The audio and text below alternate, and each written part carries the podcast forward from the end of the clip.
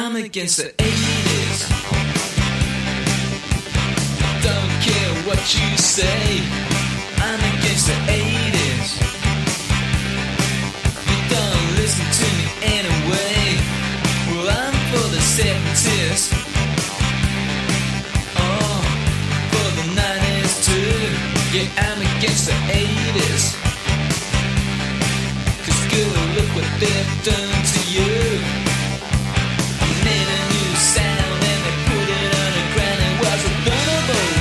It's never gonna the 80s.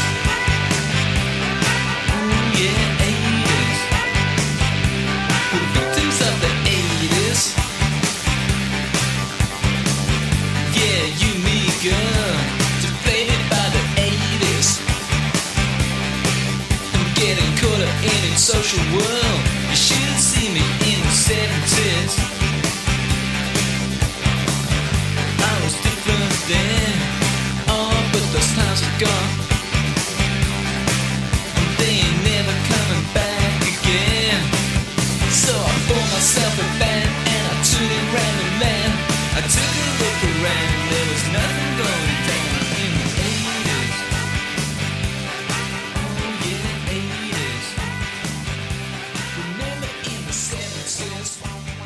Bueno, volvimos al formato. Volvimos. Eh, Después de mucho tiempo, Marcos, el- sí. un placer saludarte otra vez. gracias. Eh, pero volvimos a un formato que vos rosqueaste en el PJ de. La gente lo pedía. Sí, la mitad de la gente lo pidió y la otra mitad no más la de quería. mitad, más de la mitad, necesitamos uno, digamos. No sé. una democracia ahí que, Pero bueno. que se pronunció. Bueno, yo voy a estar representando a los que queríamos un episodio y un libro. Pero bueno, esta vez no va a ser así. Volvemos al formato largo, larguero. No, no digas así largo, como algo cansino, ¿no?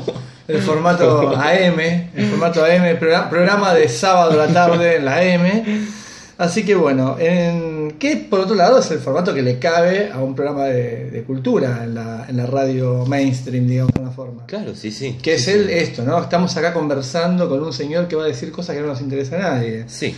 Eh, la primera pregunta que tengo para hacerte es, ¿nos podés explicar un poco el concepto de no interesar a nadie? bueno, tenemos... Hemos coincidido en una lectura Sí. eh, de, de manera azarosa, porque no nos habíamos puesto de acuerdo. ¿no? Exactamente. En el que nos pusimos de acuerdo... No lo leí. no- Lo le va, dig- digamos para que quede registrado, lo leí yo y vos Sí, no. no lo terminé de leer, Sí. quedará para la que viene. Sabemos que eso no va a pasar nunca. Bueno, está bien, pero hay que prometerlo. Para que Claro. no pase hay que prometerlo. Exactamente. Eh, y y te- yo tengo dos novedades. Además, de, o sea, tenemos la lectura en común, es una novedad. Sí. Una novedad, novedad, digamos. Y la otra es un libro que, eh, que está, fue reeditado a- eh, ahora y que eh, yo tengo la versión vieja, porque yo soy así de hipster. ¿viste? Claro, sí, sí. Entonces, este. Así que bueno. No tenés la, la hecha con las tapas de. de Bueno, vamos a, Nietzsche. vamos a meternos Sí, directamente sí, en eso. sí. Eh, yo tengo para comentar Madre Noche de Kurt Vonnegut Jr. Ah. Viste que es como Neymar, que es Ajá. Neymar Jr., es Kurt Vonnegut Jr. Eh, Madre Noche. Yo tengo la edición de bolsillo de la editorial Bruguera, que... Debe ser del año 81. eso, Esto es del eh, 77. Casi, ¿eh? Cuatro Ujú. añitos. Sí. Eh, 77, la- el libro originalmente fue escrito en el 61 y, y bueno, y es una novela que a mí me gustó Vos sos un lector de mucho. Vonnegut. ¿eh? Sos un lector de Vonnegut. Eh, sí, igual no, no soy tan fan. ¿eh? Eh, he leído algunas cosas de él que me, que me gustan, Mm. pero nunca termina de, de, como de, no sé, de untarme en una revelación. Digamos. Es como que es una lectura entretenida Sí. y copada. Es Sí. como, viste, no sé, como. Es eso. A mí me pasa no, lo mismo, sí, sí. no es un fanatismo, no me despierta un fanatismo, Sí. pero es como decir, ah, está bueno, vi- viste una película que te gustó, pero que no te vas a acordar de acá un tiempo. Es lo que me pasa a mí. Yo leí Cuna de Gato, no me acuerdo nada. Claro, Y Matadero 5 me acuerdo un poco, pero nada más. claro, Sí. pero bueno. Eh, es una novela sobre la Segunda Guerra Mundial. Que Que es es un más o tema menos el que, yeite de- que él va ahí porque, eh, para los que no saben, eh, Kurt eh, luchó defendiendo la bandera norteamericana. Y la libertad, luchó por Eh, nosotros. Luchó por nosotros en la, en la- en la Europa del- de Hitler. Cuando había que luchar, cuando luchar era en serio. Sí, exactamente. No poner un posteo en Facebook, ¿no? Exacto, no, es que compartió un muro Claro. fuera Hitler o más amor, menos Hitler. Exacto. Viste, no, viste, fue y más bala, menos Hitler, que es lo que, lo que tiene que ser. Claro, o sea, sí, no- sí. Así es como se cambian las cosas. Pero igual, lo que siempre se dice de Kurt Vonnegut es que estuvo prisionero de guerra en una fábrica en Dresden, creo. Sí. Y que, que ahí vivió los bombardeos, que se salvó porque estaba en un sótano de las bombas incendiarias. Recordemos que murió. También esto no es una defensa ¿De Hitler no? de, de ¿Defensa de Hitler, Hitler? ¿no? Bueno, lo único que pero, pero, pero recordemos, tal como lo, lo cuenta muy bien Sebald en uno de sus libros, Ajá. que eh, en Patria Pútrida, creo, eh, que murió más gente con los bombardeos de los aliados sobre las poblaciones civiles alemanas que en el holocausto. Eso es un dato Es un ¿Qué dato eh, que quiere decir que. no, que quiere decir algo de los sesgos con que se lee la historia y que es interesante de, de- de saber, digamos. No sé, no, no digo nada, no es ni mejor ni peor, pero simplemente que... eh, porque también habla de- de- del daño que el propio nazismo le hizo a Alemania, Hmm. Digamos. Y esta cosa de decir los alemanes o de los nazis, o- y me parece que, que el daño implica eso, que la reacción, claro, la reacción este, contra su propia gente. Eh, y que creo que eso, a ver, ya en, en un plan de. Ya que, ya que, ya que lo abrimos, lo- seguimos por acá. eh, y ese es el motivo por el cual uno puede aprender de la historia, en el sentido de que la gente no es que va a decir, eh, va a rechazar a Hitler por el solo hecho de ser malo, porque fue malo. O sea, lo va a rechazar porque culpa de Hitler, después vinieron los otros y nos tiraron los aviones, nos incendiaron las casas y murió un montón de gente. Entonces es como que ya con eso ya no quiero Hitler, no porque sea malo. Es, como un juicio. sí, sí. Hay como juicios que son más pragmáticos y juicios más morales, y en general los juicios pragmáticos son más eficaces que los juicios morales. Es lo que tengo para decir me parece muy bien. en esta semana en donde el líder del Ku Klux Klan Hay resistió. algo, también hay algo de, de- de, no sé, eh, algo de egoísmo de verlo así, ¿no? De una visión muy, bueno, me- como dijiste vos, no queremos Hitler porque en definitiva nos perjudica a nosotros mismos, pero si Claro. no nos perjudicara a nosotros mismos, y bueno, Y sí. Hitler, vamos con Hitler, ¿no? ¿Y sí? Eh, bueno. ¿Y sí? Yo, a mí me Sí, sí, usted, usted es dueño de Este, defensor eso, sí, sí. Yo soy dueño, yo soy dueño Dueño de. señor. Dueño y señor, claro. Este, pero bueno, decía, es una novela eh, que, que- que- tiene como marco la Segunda Guerra Mundial, que arranca con una persona que está presa en Israel, en- esperando el juicio eh, eh, que le van a hacer eh, por sus supuestamente crímenes en la, en la guerra. Un alemán. Es un, sí, es un alemán, en realidad es un norteamericano criado en Alemania y que, y que, y que, bueno, y que tenía un programa de radio y tenía un, programa de propaganda. Eh, lo que aparece era un dramaturgo, o sea, él, él hacía como obras de teatro, era como famoso, estos artistas de- de- de- del nazismo, ¿no? Ajá. y que y, te- bueno y en el programa de radio que cuando empieza la guerra empieza como a arengar a armar todas las obras es un poco como las obras de Palito Ortega y Carlitos Balá que toda la gente lo, lo ama y recordemos esas obras donde en la época de los militares se disfrazaban hacían como que era divertido ser milico y todas esas cosas La otra vez hablaba con alguien de Carlitos Balá y me decía el mismo, lo mismo, el mismo argumento, ¿no? Mm. Pero recordemos que Carlitos Balá también hizo en la década del 60 un programa con Calabró que era muy bueno y muy divertido. Eh, que también- para como tener las dos campanas de Carlitos Balá, ¿no? Sí. El colaboracionista y el, claro, y bueno, el está artista que hacía buena comedia. Está bien, bueno, yo, me, yo prefiero quedarme con el colaboracionista porque me parece que, que es lo que, lo que realmente es lo que también, para volver a lo que decías antes, es lo que también quería una gran parte del pueblo, ¿no? Claro. Y ahí hay algo, porque la novela habla de eso. Habla, habla, habla mucho de eso y ese es el punto.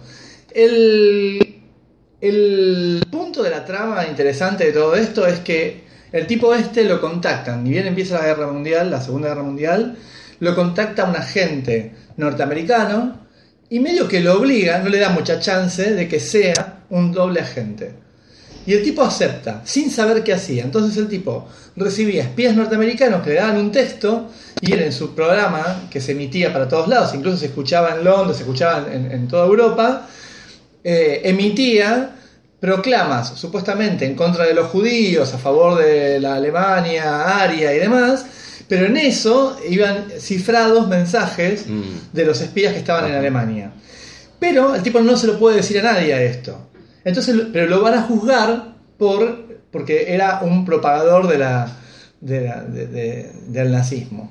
Y ese es el chiste que hace Vonnegut todo el tiempo. De hecho, hay algo que a mí me, me parece que está, que está bueno, que en un momento que tiene que ver con esto que estamos hablando ahora, que obviamente no lo voy a encontrar, ¿no? Pero este, ¿qué dice esto? En un prólogo a la edición del 66, dice, si hubiese nacido en Alemania, supongo que habría, de esto lo dice Vonnegut, ¿eh? Mm. Eh, si hubiese nacido en Alemania, supongo que habría sido nazi. Habría liquidado a judíos y gitanos y polacos. Habría dejado botas sobresaliendo de montículos de nieve y me habría reconfortado con mis propias entrañas, secretamente virtuosas. Así suele suceder. O sea, planteando que muchos de los autores que pasaron por, las, por guerras y escribieron después plantean esto. También aparece en Catch, en Trampa 22, Aparece un poco eso, como el cinismo de que la guerra es una mierda y que no hay buenos y malos, son todos igual de, de malos y que, o de buenos, si querés planteártelo. Y eso lo, lo, ponga- lo pone de entrada, pone acá y habla de eso, de la novela. Básicamente es, es eso. Eh, de la complejidad moral, si querés, de, De- de- sí, de la guerra. Igual rompiste tu, tu, eh, tu, tu lema de no leer prólogo, ¿no? No, pero esto está escrito por el autor. Ah, bueno, bueno. Esto es un. es- es- claro, es un. O sea, si el autor tiene algo para decirme antes de que empiece a leer su novela, le voy a leer. Ahora, si viene Fresán a decirme que, que- de qué va la novela, no lo voy a leer. Ese es el punto. Digo Bien. Porque es un prologuista profesional, digamos. Sí, o sí, sea. sí. Este. Y la novela está planteada en primera persona como las confesiones del personaje, que es Howard Campbell. Y, y- y- y De- en prisión. Y cuenta desde la prisión en, en Jerusalén o en Tel Aviv. No, en Tel Aviv está. Y, y bueno, hay algo interesante, que, que esto, la otra vez lo hablábamos de la novela de, de las baronesas, de cómo se podía escribir así, siendo que las cosas estaban pasando en ese momento, que, que, lo, que lo relacionamos con los pichiciegos y eso. La novela esta está escrita en el 61, se publicó en el 61, suponemos que fue escrita en el 60, Ujú. y en 1960 es el momento en donde lo secuestran a Eichmann acá y se lo llevan para juzgar a, a Israel. Y lo ahorcan en el 62. O sea que el tipo escribe esta novela en donde hay un tipo esperando Sí. ser juzgado y demás, mientras Eichmann todavía estaba vivo, ya secuestrado, digamos, y esperando el juicio. O sea, muy contemporánea en el Sí. momento. Y cuando uno la lee, dice, qué loco que se tenía esa distancia para poder escribir sobre esto en ese momento. A ver, porque uno lee el mundo desde la simpleza y estupidez del mundo actual, en Mm. donde... eh, Qué, qué fuerte. y sí, no hay, lugar, no hay lugar para la complejidad. O sea, o estás a favor de alguien o estás en contra, y si vos... eh, Muy bien, Chulhan. eh, Y bueno, y pero es un poco eso. No quiero meterme en los temas polémicos que, ha- que han ocurrido entre la última emisión y ahora, Sí. pero la, la horda de fanáticos eh, con, con las antorchas queriendo quemar a alguien eh, es, es cada vez peor. Digamos. orden del día, sí, sí. Así que bueno, para, voy a leer un segundito para ver el, el tono. Porque dice, sí, "Y, pero ¿cómo escribe Vonnegut? A mí me va a gustar, porque a mí no me gusta la gente que escribe. ¿Por qué ese tono? a mí no me gusta la gente que escribe muy, muy raro. Y él es muy rebuscado. Y yo digo, no, y tiene humor. Y la, Tiene gracia, humor, sí, la sí. gracia de Vonnegut Sí. es que tiene un humor todo el tiempo. No en eso no te, no te falla. Sí. Eh, acá habla de un personaje y dice lo siguiente. Eh, están hablando de un tipo que... Pará, voy, a, voy a leerlo para... Dice, bueno, Mengel habla de Rudolf Hess, el comandante del campo de concentración de Auschwitz. Bajo su tierno cuidado, literalmente millones de judíos marcharon a la cámara de gas. Mengel había eh, algo, perdón, sabía algo acerca de Hess. Antes de emigrar a Israel en 1947, Mengel ayudó a ahorcarlo. Y no con, no con su sola presencia, lo hizo con sus dos enormes manos. Cuando lo colgamos, yo le puse la correa alrededor de los tobillos y la ajusté bien tirante. ¿Le produjo eso alguna satisfacción? No, yo era casi como todos los que estuvieron en esa guerra. ¿Qué quiere decir? Que llegué a convertirme en alguien incapaz de sentir nada. Cada trabajo era un deber que cumplir y nada más. Ninguno era peor o mejor que otro. Después que terminamos de colgar a Hess, hice la maleta y me fui a casa. El cierre de mi maleta estaba roto, así que la sujeté con una gruesa correa de cuero. En una hora hice la misma acción dos veces, una vez con Hess y otra con mi maleta. Ambos trabajos fueron para mí casi lo mismo. Brillante. Va, para mí, Sí, sí. o sea, eh, genial. O sea, ese, ese momento donde te dice la misma acción, bueno. Y, y ese es el tono de, de la novela. Después se pone un El, poco... el personaje es así de, de- de- frío y distante con sus propias acciones. No, Sí. En ningún momento reflexiona, estuvo, Eh, estuvo- estuvo bien, estuvo mal. No, el- sí, eh, reflexiona bastante, muchas veces, pero...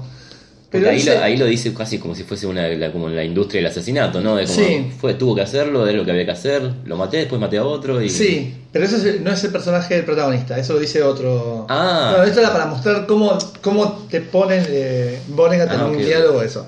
El personaje está todo el tiempo preso de que él sabe que si no puede probar que él fue un agente, un doble agente, lo van a, lo van a matar. Mm. Y llega un momento donde dice, la verdad es que ya a esta altura que me maten, porque él te cuenta una historia de amor, hay una historia de amor en el medio, en donde él estaba con la hija del jefe de policía de Berlín, y en un momento se separan, y a partir de que se separan, que la mujer medio como la ma- tienen como versiones que la matan, después hay una versión de que sobrevivió en un campo de concentración en, Rusia, y, toda, esta cuestión, y el tipo siente que se muere con la ruptura de esa pareja.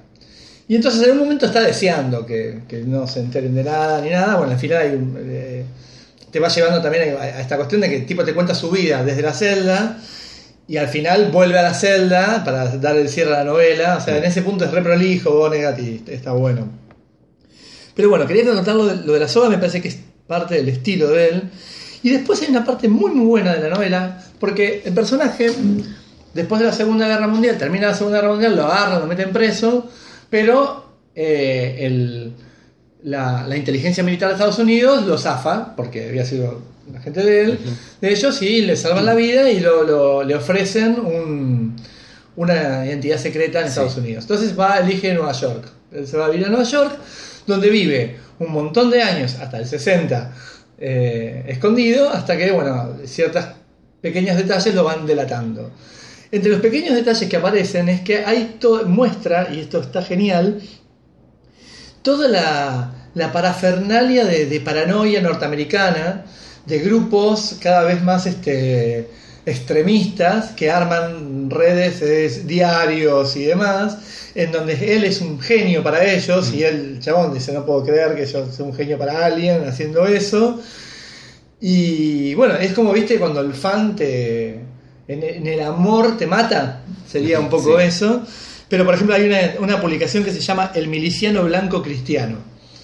Este, después hay otro personaje que es el Hitler de Harlem, que es un negro que es nazi. Eh, bueno, y, y eso se va entrecruzando todo el tiempo y con, estos, con estas cosas que son más de pinchon, ¿no? Más de, ¿Es una novela que habla de, como en un punto de la identidad norteamericana? Que sea, que sea Sí. un norteamericano alemán, nazi. Está, está como, es una forma de hablar de Estados Unidos en última instancia. Sí, me parece que es hablar de- de- de- del mundo, en... porque todos estos extremistas, estos nazis negros, el momento lo que muestra es que la- esa misma ideología le cierra a cualquier grupo, digamos. Mm. Es como que, y te cierra eficazmente, donde construís un imperio, de que después se te cae, pero lo llegaste a construir, y te cierra ineficazmente, pero te arma como lazo social y de alguna forma es como que habla sobre la soledad y sobre el lazo social, me parece la, la novela. Habla un poco de eso, justamente. De quedarse solo o de poder establecer con otro un lazo más o menos copado. Mm. De hecho, él establece un lazo copado con un vecino, que el vecino, eh, uno sospecha que es un, es un poco como él, que también es un tipo europeo que está ahí. ¿Por qué está ahí? O sea, él te viene contando toda su historia, después el otro aparece ahí que es un pintor, y hay como una cosa de, de especularidad con ese vecino. Pero bueno. eh, Me parece que. que- que- ¿Es que- una novela de cuántas páginas? es una novela que se lee rapidísimo. Tiene en mi edición de Bruguera. Tiene 220 páginas. Eh, no sé cómo estará la edición de, de La Bestia Equilátera, pero me parece que, que bueno. Bueno, y lo que no hablamos, que al principio, que podemos redondearlo ahora, es la tapa, ¿no? La tapa de Sí. Bruguera es bien explícita. Una esvástica Una cosa de radio. una cosa de radio y un casco, y un casco, de, sí. de- de un- de- la Gestapo. Y no sé si viste la tapa que hizo Liniers para Eh, eh, eh, en se su, me en campaña de desprestigio de la obra de Vonnegut, Sí. que hizo un tipo que va por la noche, porque dijo madre noche, pongo la noche, Sí. Y que va por la calle, tipo con un sombrero, como si fuera un espía. Y, y- y vos lo ves y es. Es todo- desagradable. Es que, es que da infantil. Da ah, sí, Da sí, infantil. Pero lo contratan para eso, ¿no? No, Eso- no, sí, sí, sí. Da, da infantil. Yo entiendo, a ver, yo lo que entiendo es, un poco lo decía otra vez en, en Pink Moon, cuando, cuando hablamos de esa etapa espe- especialmente, que yo decía, el lector de Vonnegut va a comprar, ya, o ya lo leyó, y si es una de las que no leyó, va y lo compra porque dice Vonnegut y ya está. O sea, a ese lector no tenés que convencerlo de nada, le pones en la tapa un culo y también lo va a comprar. Pero el, el lector de Liniers, el fan de Liniers, reconoce el, el estilo, eso hay que reconocer de Liniers, que tiene un estilo. Sí, sí. Y entonces este va y dice, ay, este libro con la tapa de Liniers, entonces ahí se acerca un lector que nunca se hubiese acercado a Vonnegut.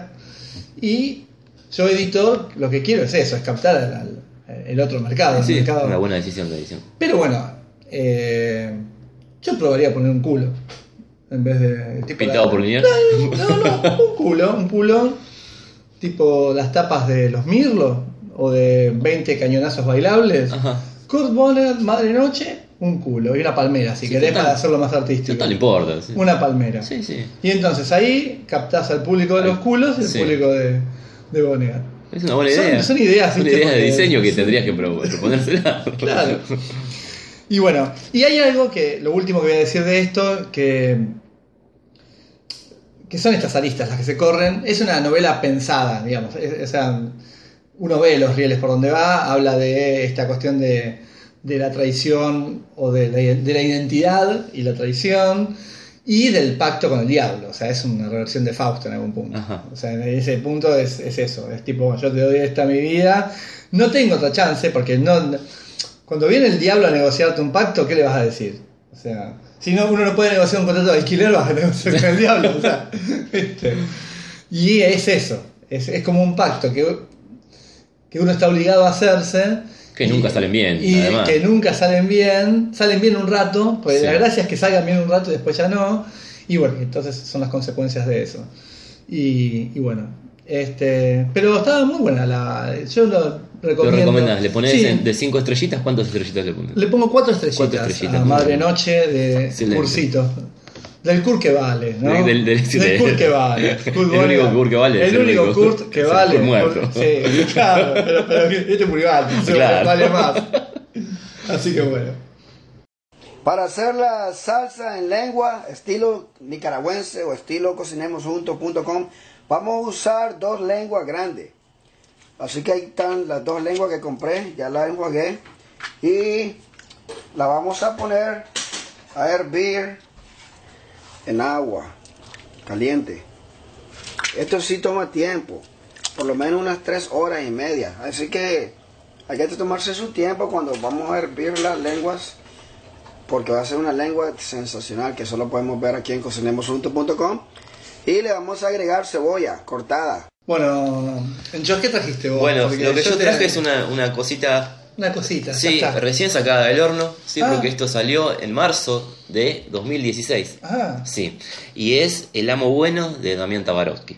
¿no? Damián Tabarovsky, conocemos que es un crítico, un- es el editor, ¿no? De, de- un columnista de perfil. un columnista de perfil, editor de Mar Dulce, muy famoso, entre otras cosas por haber escrito un ensayo que yo no leí, que era literatura de izquierdas, así que, que no, no- no lo conseguí en su momento, pero, pero bueno, se hizo como un nombre, me parece, en, ese, en, aquel, en aquel entonces. Yo tengo un recuerdo de los 2000 Sí. o quizás fines de los 90 donde iba a, una, a un ciclo de lecturas y música, que yo iba Ah, a, bueno. que sí, que yo iba a escuchar las bandas y las bandas tocaban tres temas, y venía uno y leía un cuento y tocaban tres temas y entonces tenías que escucharlo porque no te vas a ir. Y fue Tabarovsky y lo presentaron como el Seinfeld argentino. ¿Y estuvo a la altura del Sanfield argentino? Yo me reí, pero No, ah, sé no, es, una, es una imposibilidad. El Sanfield argentino no. no. me reí un poco, Sí, pero la verdad que no sé. ¿Te reíste de, de- ¿Te reíste de él o te reíste con él? No, no, ¿qué? no sé, no, no, no, creo que me reí, me reí con él. Ah, bueno, O bueno. Me reí con donde él quería que yo me riera. Está bien. Público Pero fácil. bueno, sí, sí. Pero a lo mejor lo decían porque el tipo usaba zapatillas blancas y se ponía la camisa dentro del pantalón, no sé. Claro, bueno, sí. Eh, y este es. em, ¿Es una novela? Perdón. ese es el punto. Ah, Es una novela. No te quise Ese es el punto. importunar. Es una novela, siempre das en el clavo, Marco. Por, por algo haces este programa. ¿Es una novela? No es una novela. O en todo caso, es, es de esas.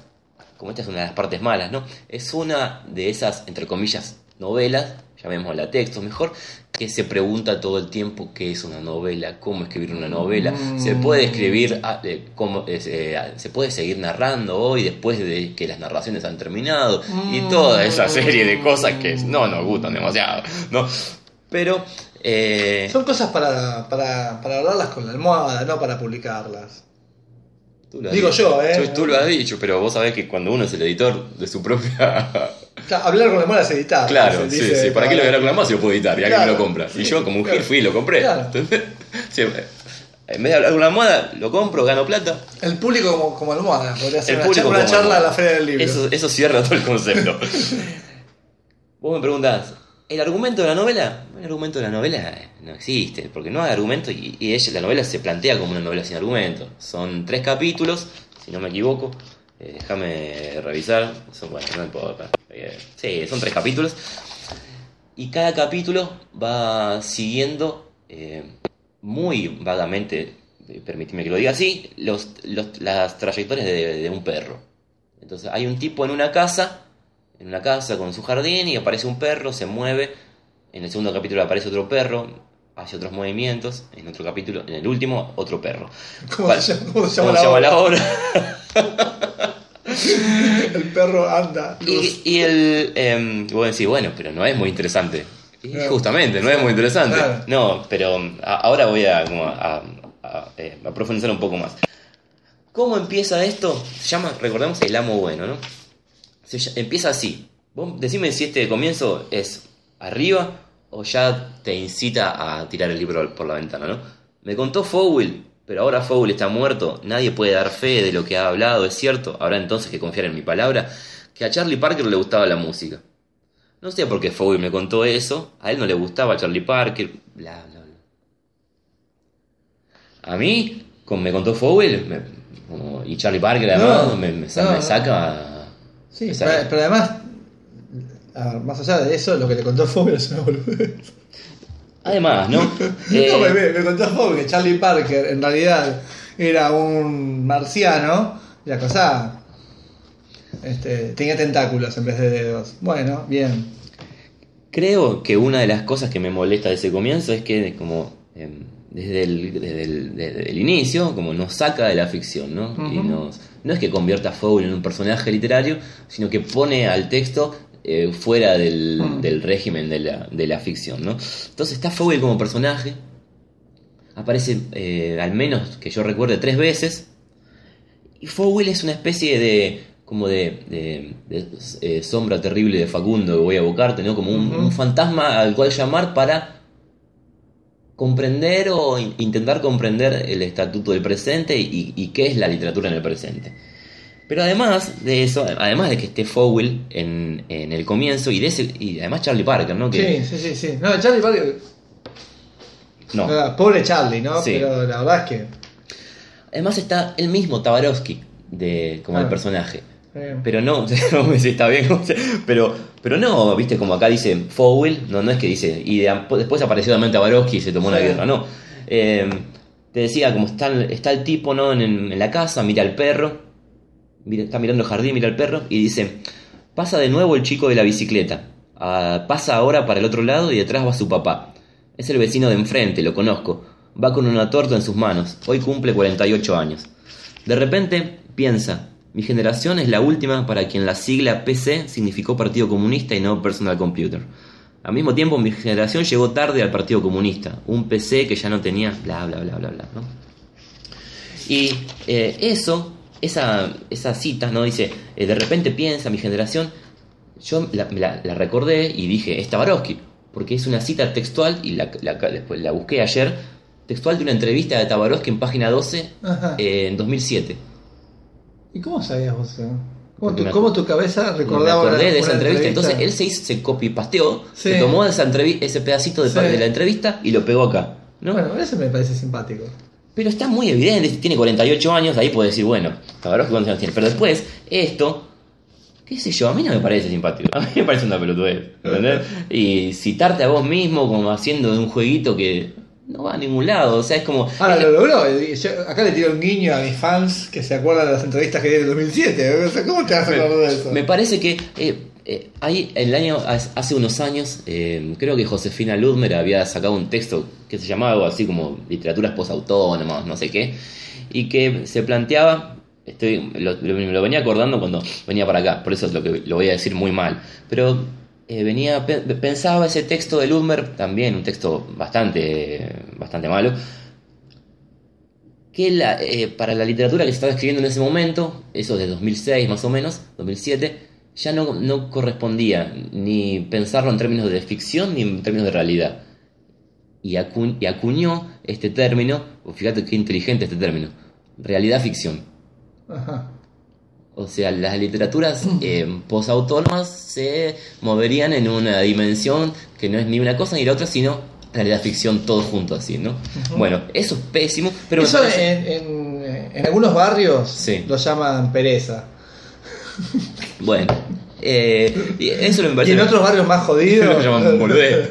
sí, lo, lo llaman incapacidad. Pero son, son- son barrios más jodidos, ¿no? Y, este, Eso con respecto a, lo, a, a el- a la.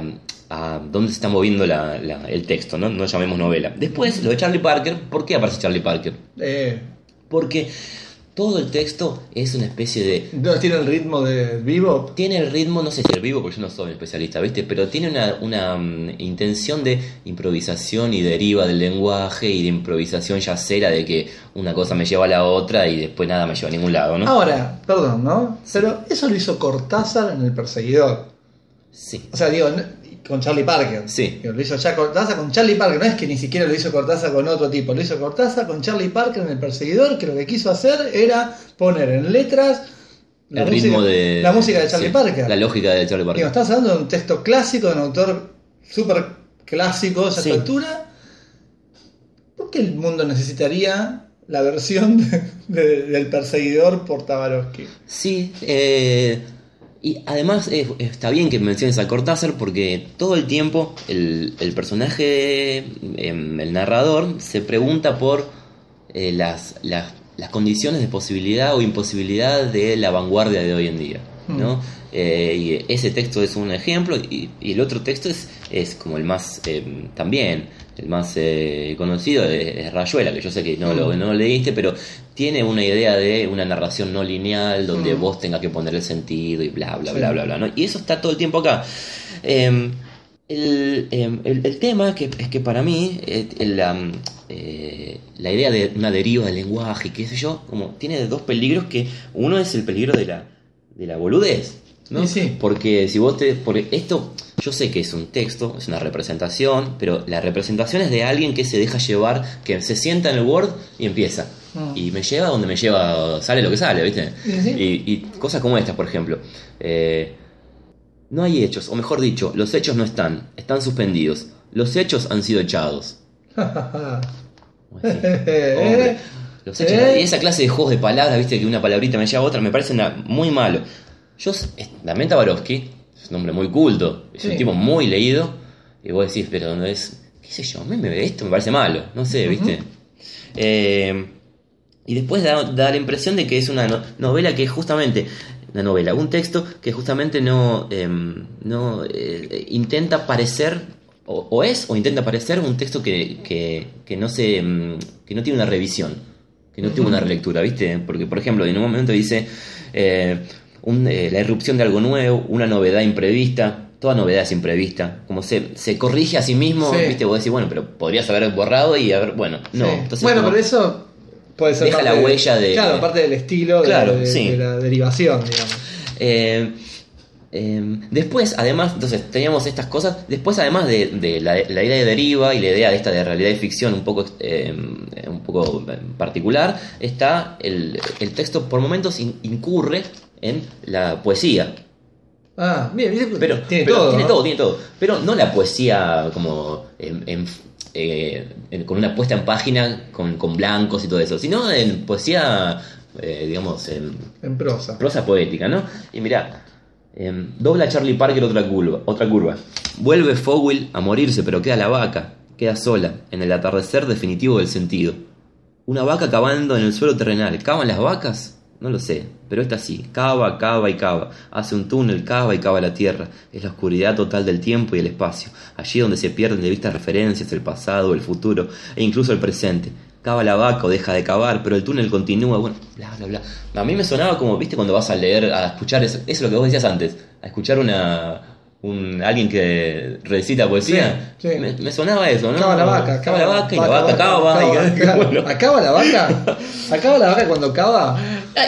Yo ce- celebro. La vaca de cava. cele- Porque también hay una cosa con los animales, ¿no? Porque empieza con la vaca cava, después pasa el perro. Sí. son- bueno.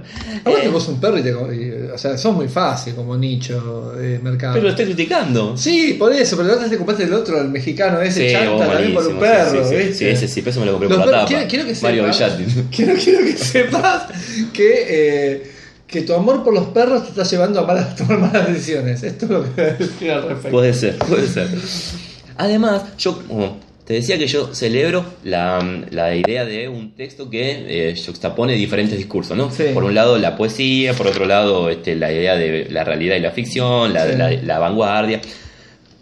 Pero los pone mal, los pone mal y, además eh, tiene mucha, mucho de teoría el texto. Em, mirá. y- Bueno, hay algo, que- porque vos decías ya el, el marco de la novela es teórico en algún punto. Es esto de decir se puede escribir, hoy se escribe es- desde qué lugar. O sea, se puede escribir una historia o la historia se va armando. O sea, Pero es que eh, eh, yo creo que, mirá, mirá, eh, dice, em, toda repetición desafía el original, toda duplicación transgrede el origen, toda redundancia desplaza el sentido. Y mucho más aún, es gracias a repetición punzante, permanente, maníaca que se accede a, la originalidad. La novedad es ante todo un asunto de repetición, de reiteración, de reincidencia, de monotonía, de frecuencia.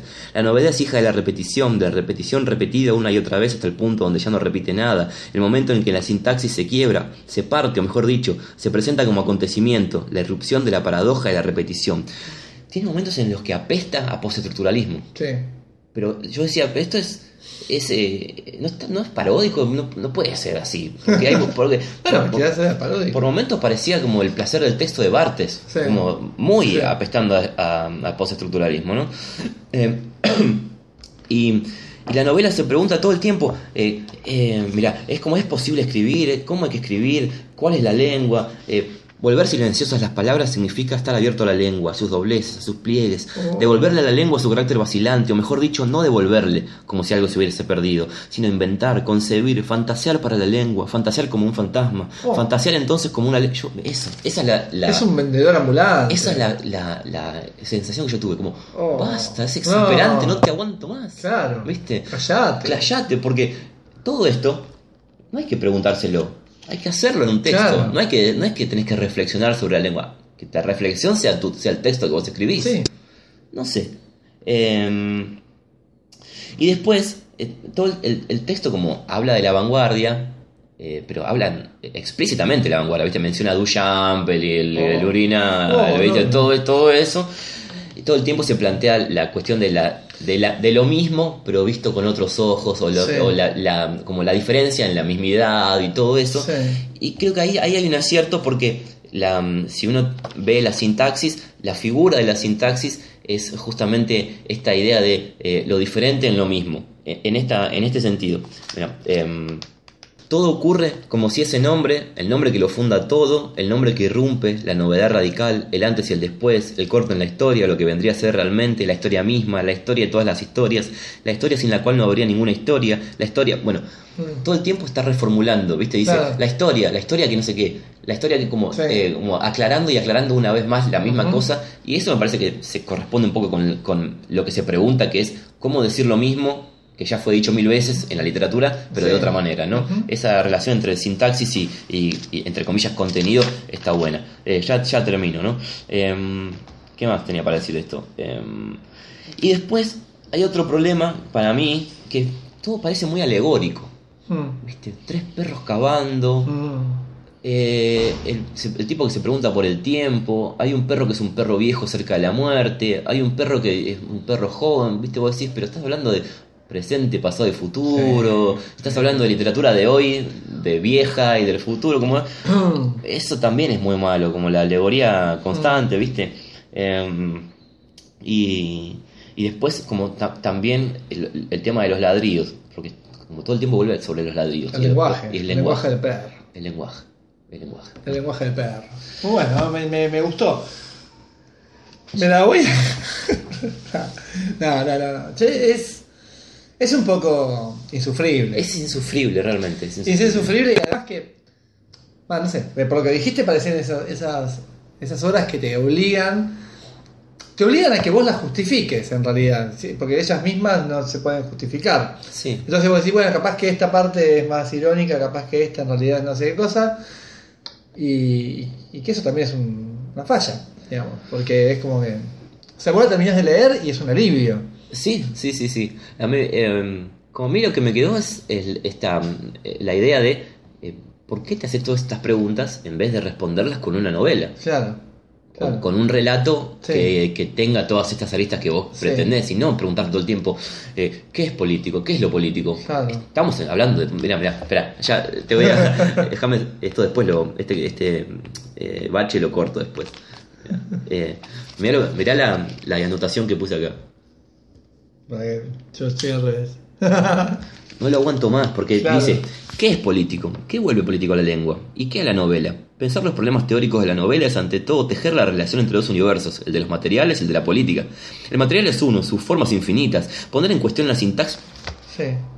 Por otro lado, pareciera como que es, una, es, es algo, un texto pensado para un alumno de grado, de que recién empieza una carrera universitaria. Sí. Porque digo, las referencias son muy obvias. Muy obvio. Lo que quiere decir él ya lo han dicho otros de una forma mucho mejor. Sí. Entonces es como que, o sea, ¿a quién le puede parecer valioso un texto así? A alguien que tiene un recorrido escaso o un Sí. recorrido dentro de cánones muy, muy, muy, muy establecidos. Y entonces eso le parece, es como, no sé, qué sé yo, en el mundo musical la gente que cree que Damon Albarn es un artista experimental, digamos. es Sí, como sí, claro. Un poco eso. Pero... Por eso me te decía Pero, que como que... pero que- claro, creo que si vos la agarras a la novela ahora, digamos, en- es como, pero la- la- la- lo interesante es que la novela es de ahora. O sea, la decisión de editar esto es editar este texto en el 2016. Pero además es un texto ¿Para que- quién? Claro, es un texto que para mí tiene la intención de ser eh, como, no sé, no sé si rupturista, pero de, de, de- de plantear una polémica o de plantear una discusión sobre qué es narrar hoy en día, ¿viste? Sí, y pero y si lo plantea de, de esta manera que no es eficaz. No, claro, Porque porque es vieja además, porque Claro. como te decía, por momentos es, es Bartes, es, es postestructuralismo. Sí. Que sí, ya, sí, era, ya era viejo hace 15, 20 años, no sé. Sí. Bueno, Sí, sí. bueno, Bueno, en fin. Eh, no, Es no. el problema de, de la gente con. De los escritores con demasiada formación académica. Yo creo que sí. Hay que leer gente bruta. Yo cre- mirá, mirá, por favor, Marcos, pero estamos qué conectados que estábamos. Mirá, mirá, mirá, mirá la, la anotación que hice acá yo. Muy bien, muy bien. Léela porque creo que el lector merece. La literatura no tiene que ver con la inteligencia. No. Esta Y- es una persona y- demasiado inteligente para escribir. ampliar- demasiado inteligente para escribir. Sí, y déjame ampliar eso que la inteligencia no tiene nada que ver con eso, tampoco. Tampoco. Porque inteligente hubiese sido, quizás, hacer algo con eso. No, me parece que el punto es, nada, es esta cuestión masturbatoria. Es, volvemos a lo mismo. No quiero volver a mencionar a Steve Bay, que ya lo mencionamos 10.000 Sí. veces acá. Pero es un poco eso. Te haces un solo de Bartes, boludo. Déjame romper las bolas. Escribí, ficción. Pero mira, para, para, defenderte a Steve Vai. Steve Vai te hacía un solo. no, pero escúchame, Steve Vai te hacía un, un solo con la guitarra de dos mangos, esa, Sí. pero después también te grababa un disco con David Lee Roth, ¿eh? Bien. Claro. Bueno, capaz que Tabarowski también. Bu- Bueno, puede este- ser, yo no conozco la obra de Tabarowski. Pero este es el solo de. Este es el solo, Es el sí. solo con, Sí, con sí, los sí, dos sí. mangos. Con los dos mangos. Mira, mira, mira, mira, mira el solo de arte que me salió. Vale, Tabarowski, por Dios. Llanero que se iba a Carlos Paz con, el- con, con un auto, tenía un auto importa, un, un Mercedes-Benz 11 marcha, qué sé yo. Cua- No mentí nada también. 11 marcha, bueno, no digo de dónde. Este, cuando cruzó el paso nivel allá de la rotonda, puso el tercero, puso la cuarta y ya con la quinta iba solo el vago y dice, ¿cómo anda la máquina esta? che?". De pronto vio por el espejito del costado que venía un puntito chiquitito y dice, ¿qué auto será ese? Y se entró grande el puntito y vio un viejito en bicicleta. Sí, ustedes se ríen, pero el vago quedó sorprendido. Ah, quedó más desubicado que Papá Noel en Maya, el vago. Cuando ya el puntito chiquitito se le acercó, vio que era un viejito en una bici.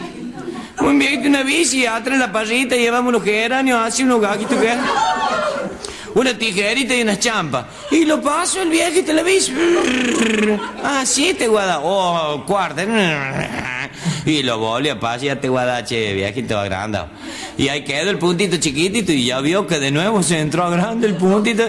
Eh, Y ya lo paso el, el viejito en la bici. En vuelta pase. Así llegaron hasta el cucu.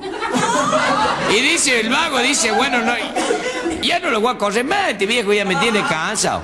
100 metros antes del cucu, freno. Y ahí lo vio que venía el puntito chiquitito, che, dice, ahí viene al mangas. Y lo paso, mm, al mango el viejito, perdiendo las tijeras, perdiendo los geranios. Y lo vio que cuando daba la curva en el cucu, entró a hacer marcha atrás al mango también. Y marcha atrás, iba y volvía. Y cuando al final se caía el viejito, le dice el vago, ¿qué me hace? ¿Cómo que me hace? Si fue usted, dice el que me ganchó los tiradores con el paragolpe.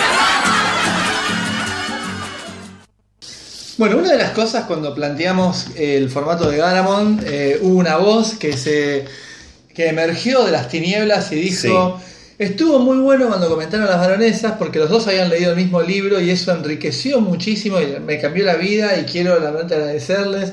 Toda esa parte de última no la dijeron, pero, pero entendimos que es la Estaba parte que- que, quiso parte. decir y no le salió. Sí, sí. Así que bueno, tenemos un libro que leímos los dos. Sí. Tenemos dos originales acá. Es La- una cosa, es una- por suerte, es un desperdicio eh, ahí, ¿no? sí, por suerte, el, el dueño de, de Random House, el, el humilde dueño de Random Claro. House, está contento. Pero me parece contento por el autor. Me parece que está bien que le hayan llegado el 10% de estas dos ejemplares que tenemos acá. Sí. Se lo merece. Tenemos en nuestras manos cada uno su ejemplar de La maestra rural de Luciano Lamberti. Sí. Primera novela de Lamberti Ajá. y a quien conocemos por sus cuentos, su- sus relatos. Sí, sí, yo no, no tengo el gusto, pero. Bueno, sus relatos que el más conocido es El loro que podía adivinar el futuro, Sí, del que todo el mundo habló muy bien, ¿no? de que todo el mundo lo viene, y después tenemos El asesino de chanchos, que es el otro libro de él, y tiene un libro de poesía, que se llama San Francisco, que es poesía, así que es un género menor que no lo vamos a mencionar, es más casi como No vale dijera que no además de eso escribió un manual de microondas. Sí. Eh, pero bueno, novela de, de Lamberti. La tapa es un dibujo como de pizarrón, ¿no es cierto? Sí. De, de un, De un árbol. de un árbol y oscuro. Ya es- da, da sensación de oscuridad. Sí. Que yo lo, lo primero que tengo para decir de esta novela es que su estructura Sí. como novela coral Sí. no es, no es lo que más me gusta. A mí no me gustan las novelas corales, quiero que lo sepan. Estas novelas en donde eh, tenemos la. Cada capítulo es un personaje que habla en primera persona y que, Sí. y que entonces uno después va armando la historia mediante diferentes puntos de vista, que bla, bla, bla. No me gustan. Puedo argumentar por qué no me gustan, si A ver. Porque siempre hay, hay personajes que son mucho más interesantes que otros. Sí. Entonces uno termina, cuando viene un capítulo de un personaje que es, un, que es insufrible, Sí. eh, uno se aburre. Después viene uno que está buenísimo y queda allá arriba, y después viene otro persona y, y se- es como muy cortado. Es como Pero si- me parece que no es el caso de este. No, como no estar pasa- no hay, no, hay, embotellado. no hay personajes que se, que, que se te caigan. Para mí, ¿no? Para vos. Para mí. La novela tiene como dos grandes protagonistas, digamos, Sí. o un protagonista y un antagonista, que sería Santiago, Sí. el, el poeta, estudiante de letras, que está en toda la movida de la poesía cordobesa, y Angélica, la maestra rural, Sí. que para mí Angélica es un gran personaje, Sí. y Santiago es un personaje al que detesté desde el vamos. Sí. Este, pero bueno, eso es el, el problema. Después entendí que eh, la gracia era que Santiago estaba para que brille Angélica. Sí, claro. Porque es un boludo, la verdad. O sea, un boludo con todas las letras.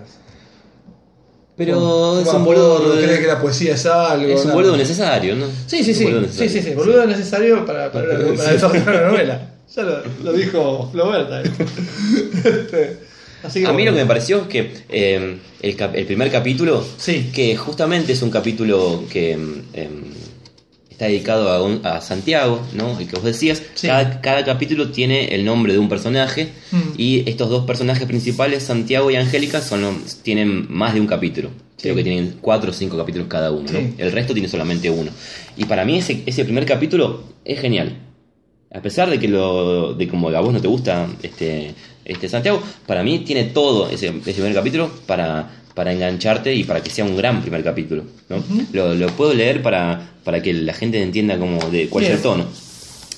Estoy aterrado, nervioso, a punto de enloquecer, enfermo. A veces incluso me pongo a temblar como en una novela del siglo XIX. Era una noche oscura de invierno y habíamos subido la escarpada pendiente hasta llegar a la cima, donde en medio de lóbregas tinieblas se levantaba imperturbable y gigantesca, etcétera. Y eso es, una- es un chiste que está bueno, Sí, ¿no? El chiste, etcétera, es muy Etcétera, bueno. como el tipo como es se- lo que le falta a Tabarovsky. Claro, exactamente. Eh, da- él se da cuenta en el momento De donde que está- es un embole, es un y Sí. pone y lo corta diciendo etcétera. Eso es genial. Eso es genial, Es porque un- el, el tipo, Claro. recordemos, es un in- aspirante escritor, ¿no? Sí. Y se da cuenta que no tiene talento. Sí. Entonces dice, bueno, no voy a aburrir más a la gente, Claro, etcétera, ¿no? sí.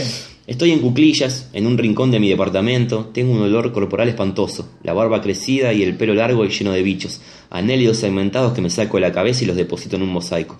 Los veo retorcerse un rato y después los aplasto con el dedo. Dejo de escribir, me miro las manos con la impresión de que están cambiando. ¿Son manos? ¿Cómo puedo estar seguro? ¿Por qué son manos y no otra cosa? Bueno, y ese primer eh, capítulo, además de esto que yo leí, eh, tiene como tiene paranoia, tiene dudas Sí. sobre la salud mental, tiene dudas sobre la identidad, de quién es alguien que los llama, hay conspiración, ¿no? Porque si no me equivoco, eh, en un momento, mira, dice, le viene a hablar un tipo, ¿no?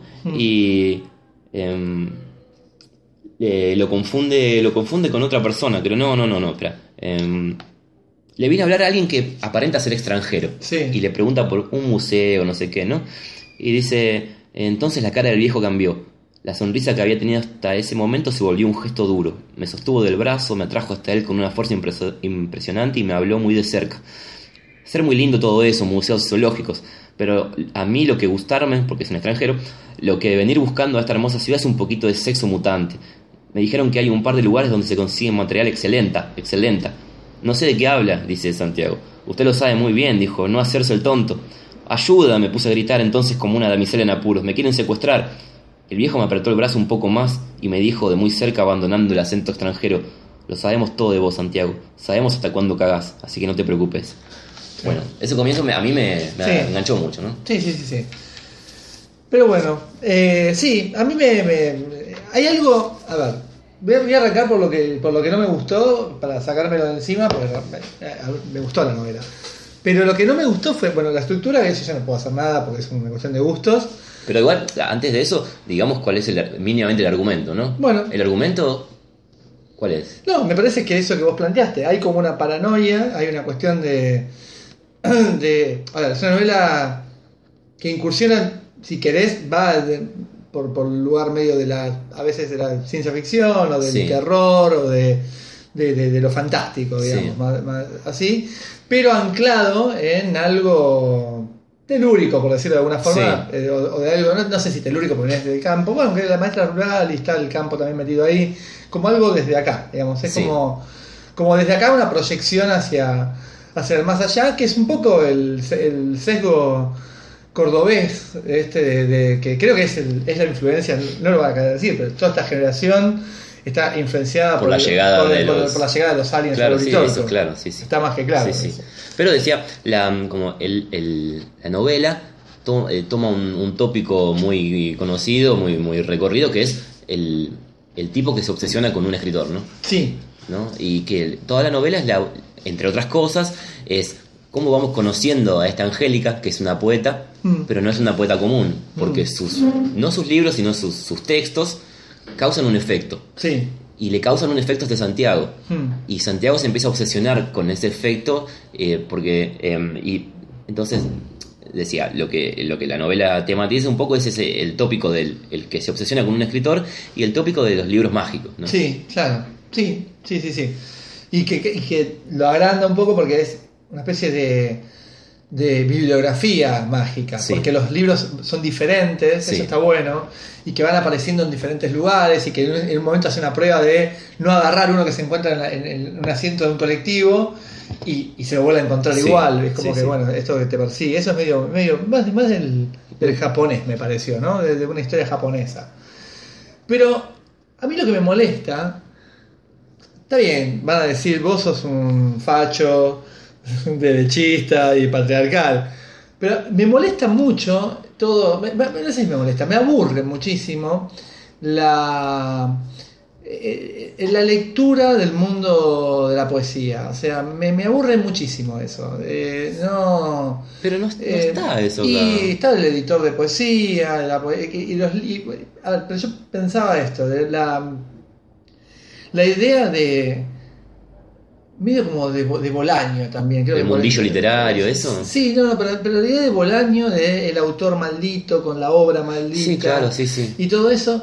O sea, la literatura sobre autores malditos Sí, sí. Me, me embola. Eso, eso no está bien. sí. Y, y creo que, si no fuera por la parte más fantástica, pero a ver, si no fuera por eso, pero en realidad esa, Esa es la- chiste, novela, es como claro. decir, bueno, si no fuera porque en la película de Cronenberg apareció un bicho, bueno, pero, gracias.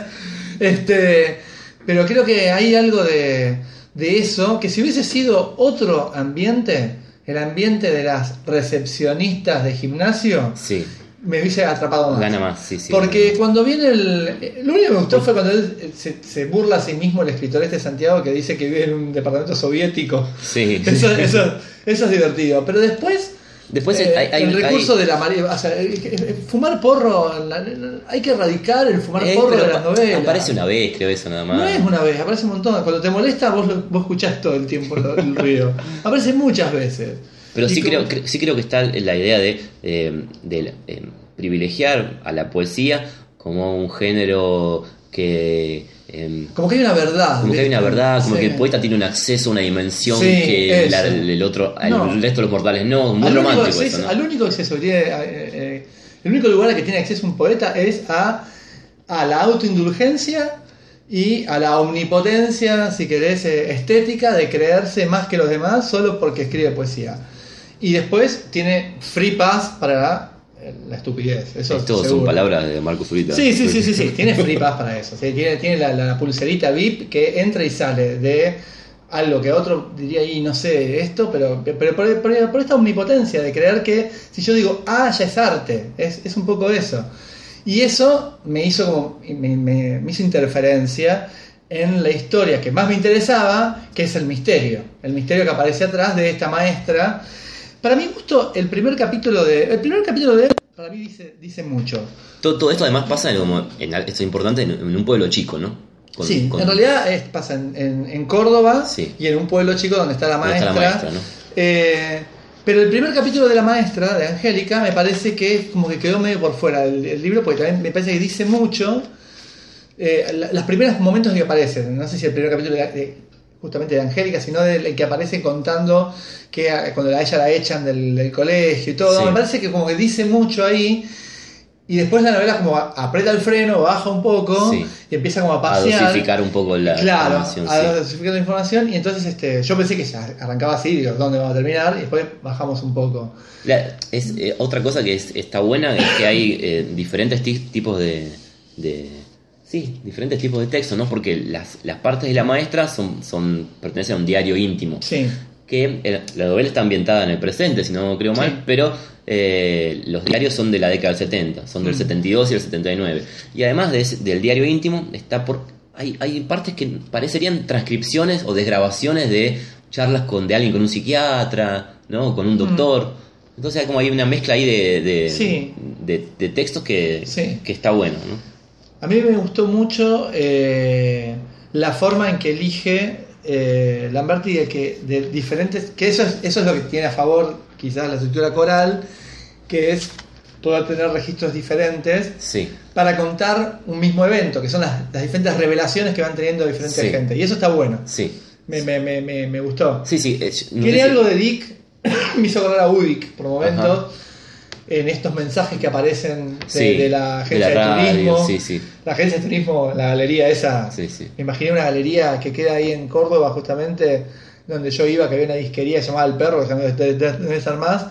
Son esas galerías de Como ciudad. todas las galerías, sí, sí, son geniales. Viste que- que son raras y, y que haya puesto un lugar especial en la novela en una galería es este. Por eso digo, esas decisiones, hablábamos antes, ¿no? De poder Sí. tomar una decisión estética y decir, decir mucho más que, que empezar a, a- a- a que el mundo conozca tus preguntas. Eh, me parece que está- están buenísimas. Además las galerías son como desde Cortázar, ¿no? Son como momentos de pasaje hacia otra cosa y Hmm. eso como, pertenece al- a, la- a las tópicas de- del género. Sí. Em, Ah, y una cosa, perdón. Sí. Una cosa que la veo en mis apuntes. sí, a ver. No sé si fue Lamberti o fue la editora o editor, a ver si tengo el nombre para decir, no, no, no saben nunca, los editores siempre se esconden en la oscuridad. Psiquiatra se escribe Sí. con P. Psiquiatra. ¿Aparece, no, ¿Aparece sin P? no, psiquiatra con S. Epa, bueno. Psiquiatra con S no, no va, no va, es psiquiatra con P. Psi, le viene la letra griega psi y entonces se dice psiquiatra y se muy escribe, enojado. se escribe psiquiatra. Porque si pones psiquiatra, Sí. ¿sabes qué, ¿sabes qué parece? Un blog de, de alguien que hace miel para curar la depresión Ajá. y entonces está en contra y dice, porque entonces los psiquiatras y le ponen así con, con ese psiquiatra. Va con P adelante, nada más. Bueno. esto, esto va dirigido a la editora o editor de Random House Mondadori. Y no me tiembla la, la laringe en decírselo. Y si quiere venir Berlusconi a decirme algo, que venga y me lo diga. Bueno, sí, sí, yo, yo acepto. Eh, y después hay una, como decías vos, el, una de la- las partes, la- una de las decisiones buenas es que el misterio se va dosificando, ¿no? Porque aparece eh, una eh, hechos extraños como mosquitos que transmiten una enfermedad rara, Mm. que vos decís, pero va, va por el lado de los mosquitos, el misterio. Eh, después- luminosos, eso y- bueno. y luminosos. Que, que- que están en el techo luminoso. Apagar la luz, están los mosquitos luminosos, me, me encantó. Algo que pasa con el hijo de esta Angélica. Bueno, claro, el hijo de la maestra Rural que tiene problemas. No sabe, no digamos, ¿no? Tiene problemas. Pero tiene problemas. Sí. Es como- Eh, y esta Angélica que se encuentra eh, después con una amiga y anuncia están por pasar grandes cosas en el mundo, Sí. ¿no? De a, como de a poco te va llevando a, a donde quiere. Sí. De hecho, hay un capítulo que son mails. Sí, sí. Que están que eh, A ver, yo quiero decir algo sobre eso. Porque tiene que ver con lo que veníamos hablando antes de los poetas. Que es.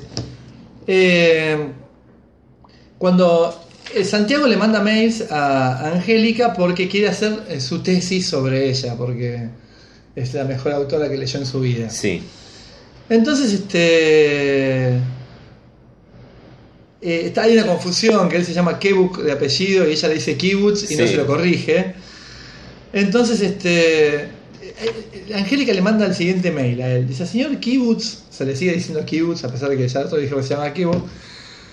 He leído con bastante dificultad su confuso mail. Tantos paréntesis. ¿No podría escribir frases como Dios manda? Se lo recomiendo para generar una comunicación fluida y eficiente. También que afloje un poco con los chistes. Su ingenuidad me conmueve. Me conmueve y sobre todo me preocupa, tengo que decirlo. Me da la impresión de que usted es un chico quizás inteligente, quizás hábil en algún campo de la actividad humana, y el hecho de que se proponga perder el tiempo en una entrevista a mi persona es un poco decepcionante. ¿No podría dedicar sus energías a otra cosa? Está tiempo de hacerlo. He conocido chicos como usted y permítame decirle que a todos, sin excepción, la vida les pasó por encima, como una planadora, un tornado o un río crecido, aprovechando la metáfora que usted inauguró. Yo por mi parte, aunque siga escribiendo, anotando estas visiones, no creo demasiado en la poesía, en la poesía como un fin, quiero decir. Para mí es un medio como cualquier otro. Quizás a mi edad le pase lo mismo, quizás no.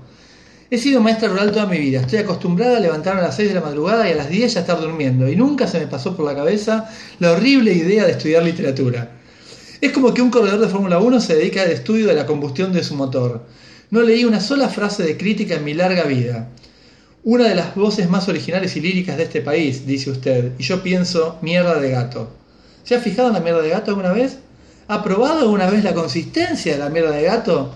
¿Ha tocado, olido, masticado o sorbido mierda de gato? Eso es mi obra, señor Kibbutz, y esa es la condición de la poesía en general.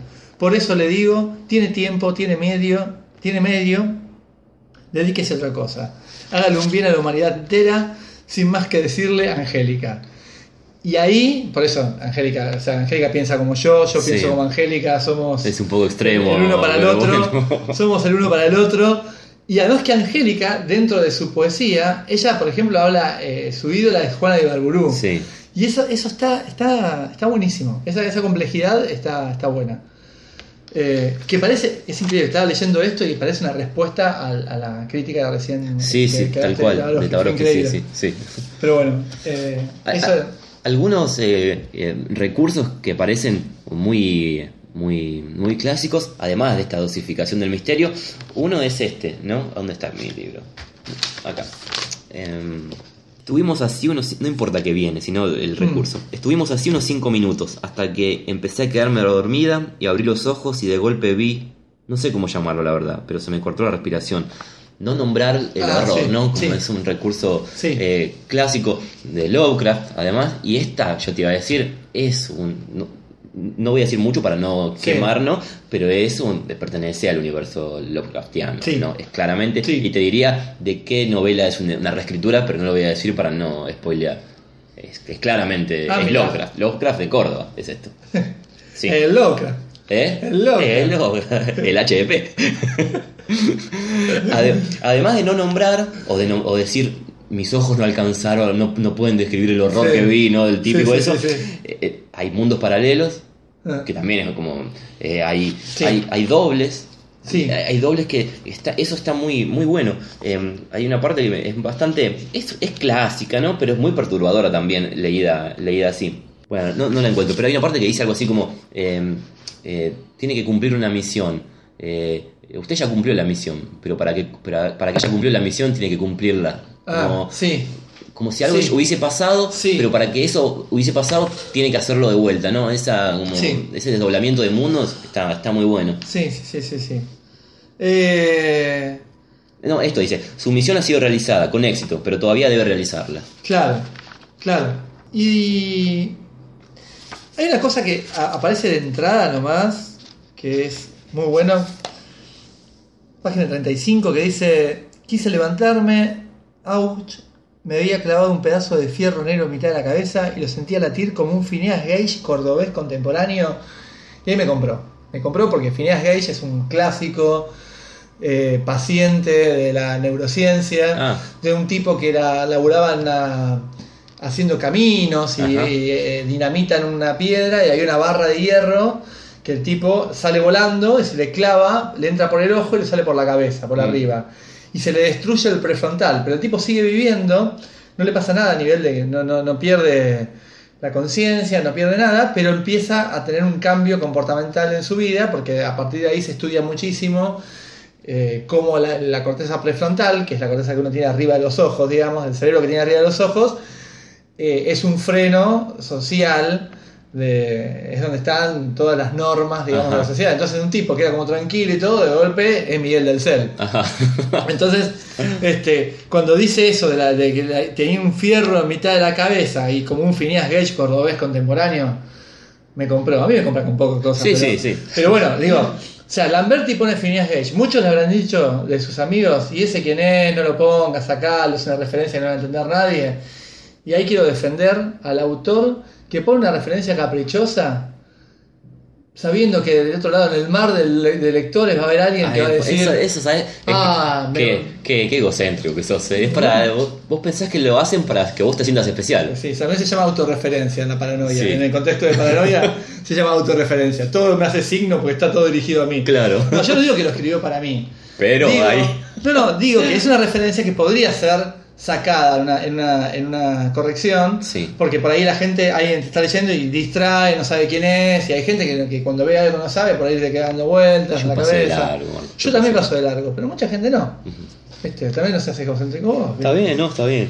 Hay eh, dos. Hay una, eh, perdón, sí, lo último, eh, porque vos hablabas de, de Lovecraft y todo. Sí. Él al final, en los agradecimientos, agradece al doctor Secharia Sitchin, que es este, por sus iluminadores libros, que está bien que tiene muchos libros y documentales sobre esta cuestión de que los pueblos antiguos, eh, no sabemos de dónde venimos, eh, o sea que en realidad, este, como si fuera la, la tercera la tercera posición entre darwinistas y creacionistas.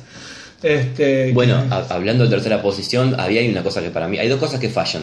Una es, la, la novela por- eh, ahí tiene dos momentos en los que quiere dar una dimensión política a todo el asunto. Hmm. Se menciona el peronismo Sí. y cierta intervención de Perón, no digamos en Sí. qué, pero en, en asuntos, digamos, relacionados con lo oculto o Sí. con lo, lo que está más allá de lo humano, ¿no? Sí. Y me parece que es una...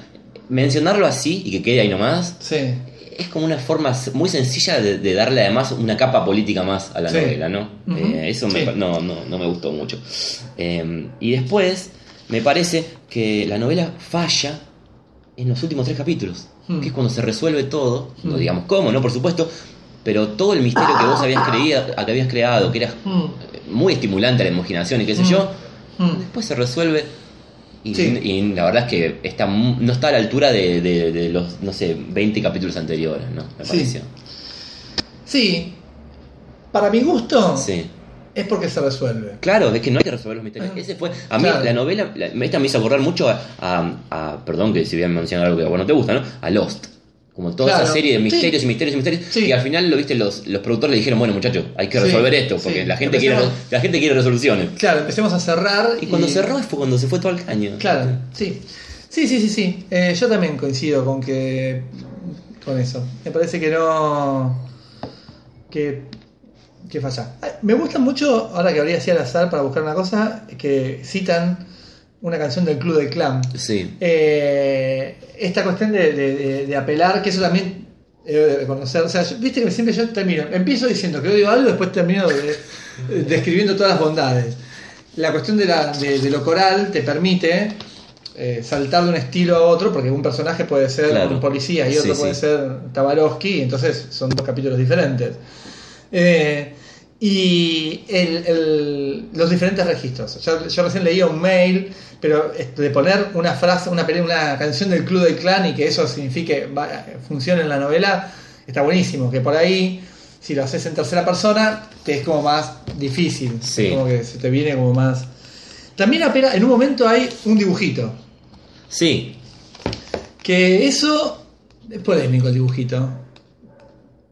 Eh, sobre todo este, este dibujito. Que no, que no- que no- que Sí, no aporta mucho, No no aporta sé. mucho. Yo cuando Sí. vi el dibujito digo, el dibujito, eh, a ver.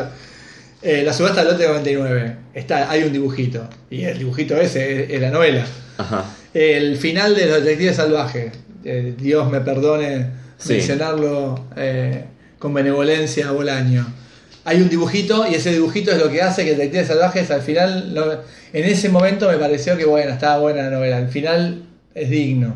Es un embole. O sea, si yo, yo que si la leo ahora me, me pego un tiro en cada bola. Pero en ese momento me pareció que el dibujito del final funcionaba. Eh, pero bueno, te, te- te veo con, una sonrisa. No, porque me, me, me hiciste acordar, dijiste, lo mencionaste lo del Club del Clan y, y- Sí. y- y te vuelvo 10 segundos con Tabarovsky. Sí, Mirá, ¿qué- mirá, qué- qué Tabarovsky, en un- viste que él, como te decía lo de la deriva, ¿no? Decía, ¿qué hubiera hecho Charlie Parker? Quizás, se- quizás se hubiera puesto los auriculares al máximo para escuchar a PJ Harvey cantando Read of Me. Ay, lick qué my legs, I'm on fire. Lick my legs, lick my legs, I'm on fire. Lick my legs. De hecho, yo también vi a PJ Harvey, la vi en vivo dos veces. La segunda vez en Buenos Aires. y Es un hijo de puta, boludo. Es- no, no, no, claramente no. claramente no. Pero, a ver, bueno, no, no quiero volver a, la- a- Sí. a la anterior, pero ese texto está firmado por José Luis González y se lo manda a un editor y, le- le- y el editor ni siquiera le contesta el mail. Sí, sí, sí. Dice, este, este chabón, ¿a quién, a quién le interesa que vos fuiste a, a PJ Harvey? Charlie Parker. Pará, no, no, no, no, pará, pará, pará. Eh, un paréntesis, perdón Lamberti, ya volvemos, ya volvemos con Lamberti.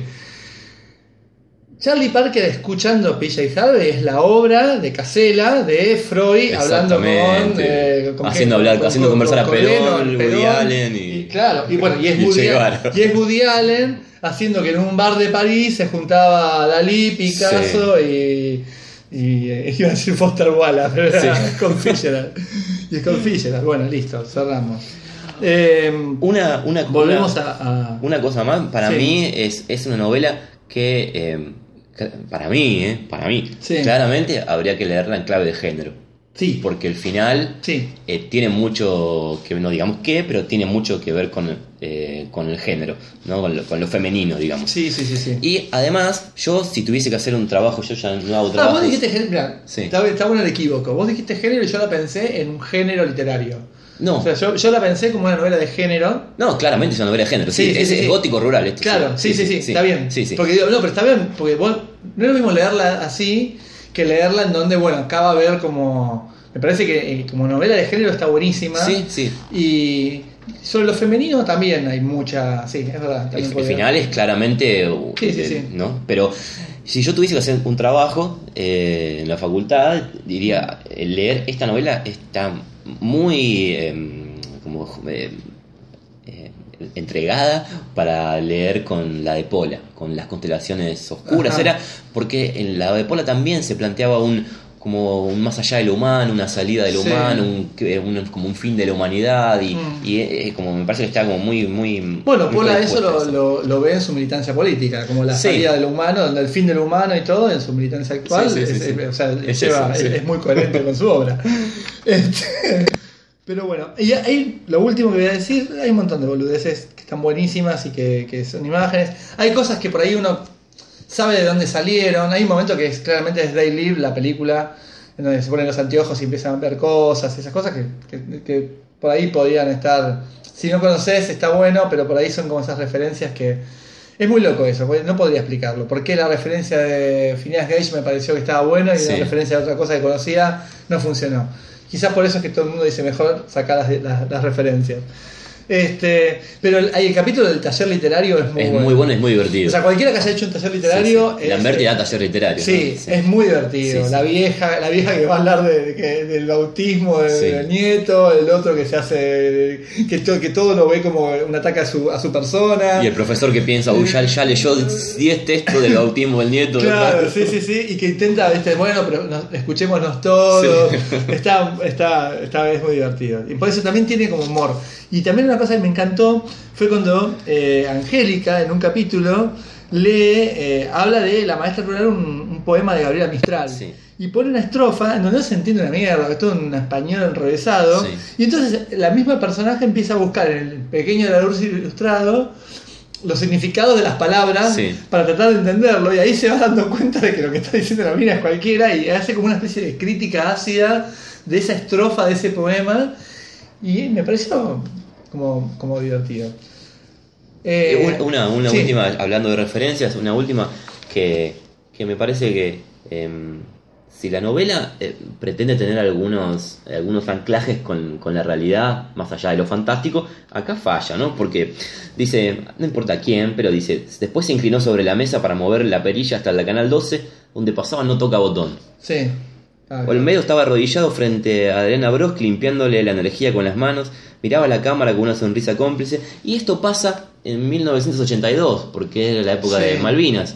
Y en 1982, Adriana Broski no estaba, no toca botón. Cuando. Pero ese, ese capítulo pasa ahí. Pasa en, en el 82, Ah, cuando, porque cuando la- el la- pibe la- lo, la- lo sí, llaman a, ese a capítulo Malvinas. Está buenísimo. ese- Sí. ese- cuando- Malvinas está metido de una forma que me pareció que estaba bien, pero me quedé con ganas de más.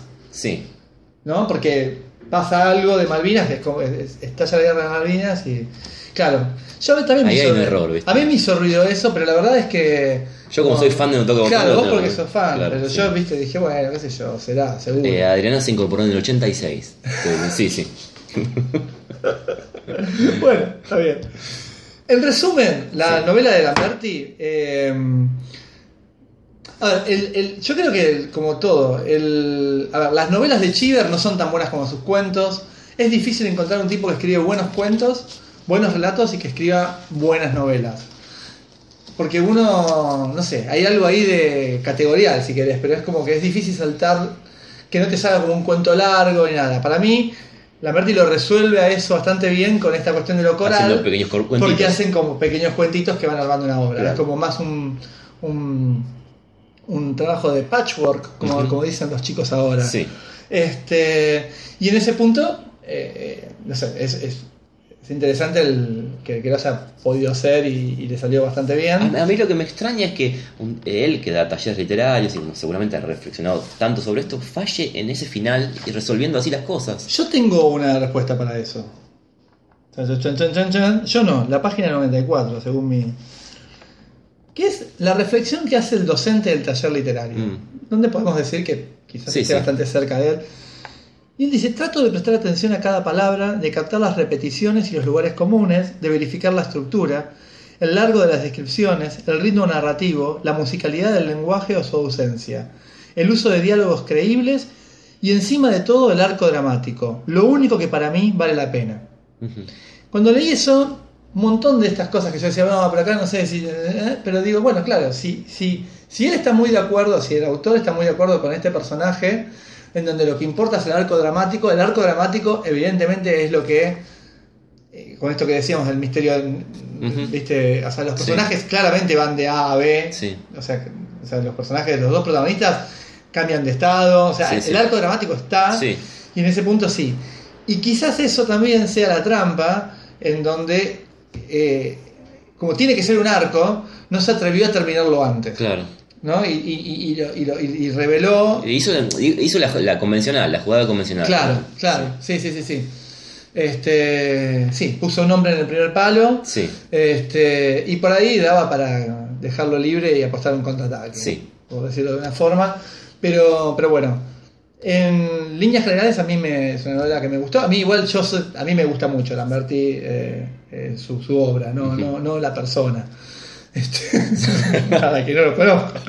Pero, pero me, bueno, nada, eso me, me, me- me gustó. Yo igual apostaría a que si él sigue incursionando en la, en la novela, apostaría a, un- a una mejor novela en el Sí, futuro. claro, sí, sí, sí, Me seguro. parece que como, como una novela viniendo del cuento y todo, está, resuelve un montón de problemas que seguramente se le presentaron. Me gusta que sea de género, me- esa es una apuesta que, que me gusta, y que sea de género bastante honesto, no un boludo que no leyó en su puta vida ciencia ficción y, y viene a quererse hacer el de género porque está de moda de género, que eso te das cuenta enseguida. Sí. Que- y en ese punto me, me- me parece que está bueno. Sí. Así que yo, yo la... Sí, además, además eh, tiene algo que, que deberían tener todos los textos, que es que te impulsa a leer. Querés Sí. seguir leyendo y querés Sí. seguir leyendo. Y eso es mucho decir, ¿no? Sí, sí, sí, eso también. Yo la leí en un fin de semana y, y- y contento de eso. Así que yo le voy a poner un 3,5 Sí. Eh, apostando a una futura obra que la supere. Sí, sí, sí. Este- Comparto, eh, yo tres, pero comparto, sí, sí. Bien, así que, así que bueno. Bien, Bueno, viste que no era tan terrible eh, hacer un programa largo. pues qué sé yo, ya, ya no quedó nadie, no quedó nadie, ya están todos encima, viste, vos le leíste eso de Tamarov. Eh, Será hasta la próxima. Hay que reconocer, eh, sí, será, bueno, listo. Entonces, No, no hay que reconocer que diga, diga. No, no, que hay que reconocer de que hoy hemos leído libros que han generado cosas, incluso el de Tabarovsky, Sí. incluso, digo, eh, que también es un mérito. Es, mérito, sí. Eh, Porque, digamos, yo también teníamos para leer eh, un libro de Dennis Johnson, hmm, que la verdad, sí, yo puedo decir un par de cosas, pero Sí. ni fu ni fa, la verdad. Sí, yo leí, eh, lo leí por la mitad y por ahora viene ni fu ni fa. Sí. Pero prepárate, prepárense oyentes para la gran batalla que va a tener sí, del año cuando yo termine de leer Muy polémico. la hasta la página ochenta y pico excelente primera novela de Miranda Julie, como le digo yo, porque tenemos intimidad y seguramente vos Una vergüenza, en tu, una en tu- vergüenza. en tu visión patriarcal. O sea, vos sos feminista cuando te conviene, ¿viste? O sea, acá una mina que, que, que, que es Que pela, que pela. es una, es una mujer, es una mujer. que nadie, nadie, me, me atrevo a decir esto. Nadie escribe, total, después lo puedo decir. Nadie escribe, esto es como eh, imagen del próximo capítulo. Sí. Nadie escribe sobre la locura femenina como Miranda Yulai, como le dicen los giles, o Julie, como le decimos los que estamos compenetrados en su obra. Salvo Malepichot, ¿no? ¿Eh? Eso es todo lo que decir. Nadie escribe sobre la locura femenina como escribe Miranda. O, y también como a veces filma Miranda. También hay que No decirlo. nos metamos en ese terreno. ya no, sí, ya sí. no te diría, ya no como performancea Miranda, pero este, esto es lo que voy a decir. Es- así yo que, te- solamente no para no ahondar, ¿no? La gente que es director de cine, es actriz, es escritora, es perf- bueno, en el, vos sospechás de Da Vinci entonces. Es que justamente el hombre universal el era Da Vinci, no era Miranda Julie. Miranda Julie es la mujer universal. La mujer universal, y así sonamos y te ganamos. ¿eh? Eh, pues generando la intriga para la,